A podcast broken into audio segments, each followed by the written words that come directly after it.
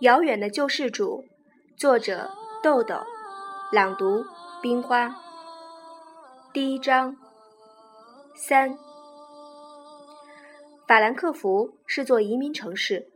不同肤色、不同民族的人都可以在这里见到，其中也有不少中国人，经常可以看到写着中文招牌的店铺。两个人一路上开心的谈笑着。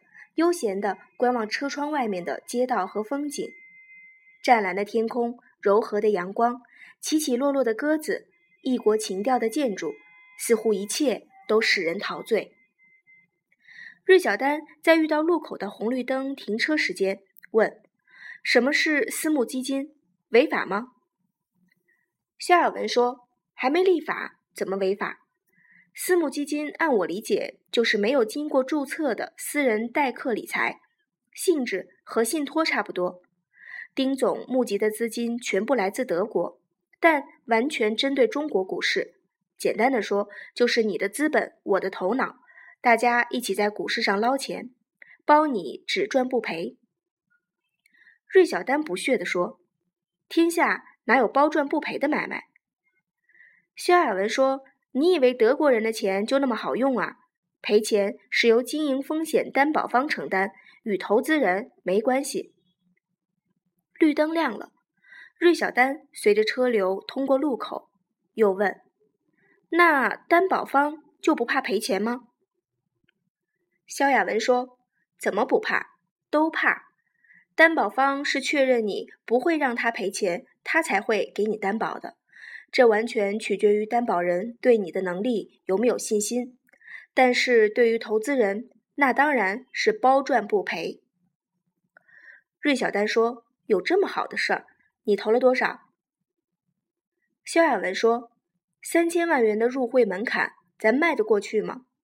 其实我也动过这个念头，神不知鬼不觉的跟着买点就行，可心里承受不了，超出道德底线了。汽车驶到了离步行街不远的一条街道，芮小丹找个车位停下车。他们沿步行街一路走到罗马广场，一路上不断请行人为他们拍照。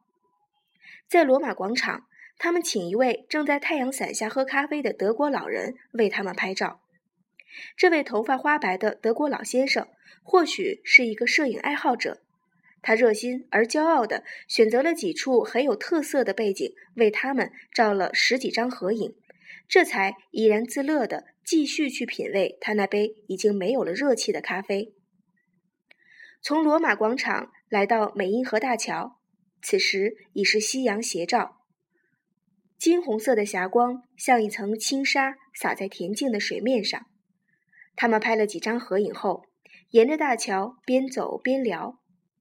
芮小丹左手拎着包，右手插在风衣口袋里。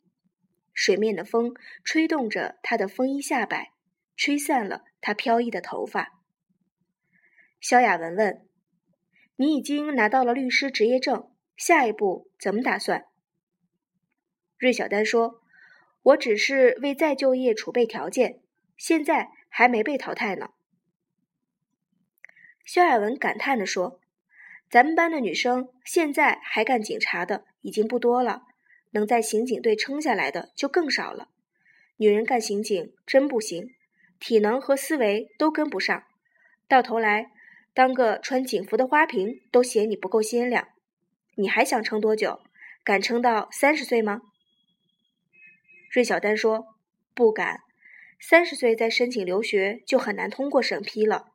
我打算再干两年。”然后到法兰克福大学读个学位，这边吃住都省钱，将来回国当个律师。我除了法律没别的技能，只能在法律这行挣口饭吃。其实我对律师这碗饭也并不自信，律师对逻辑思维和综合知识的要求更高，填不饱肚子的律师多着呢。走着说着吧。肖亚文一笑说：“律师好啊。”张嘴就是钱。芮小丹说：“女人那点慧根，当不了大律师，能填饱肚子就不错了。你呢？私募基金解散以后，你怎么打算？”肖亚文的眼睛里掠过一丝惆怅，说：“还在北京飘着呗，咱一没能耐，二没本钱，除了打工还能干什么？省吃俭用攒点钱，看将来有没有机会。”芮小丹陪萧亚文在罗马广场附近的景点逛了一下午，照了三盒胶卷，两人一起吃了晚饭，然后提前一小时赶到法兰克福机场。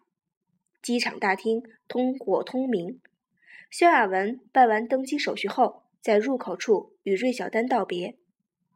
芮小丹在道别的最后一刻，望着萧亚文的眼睛，诚恳地说：“雅文，我是警察。”我不希望看到咱们之间发生不愉快。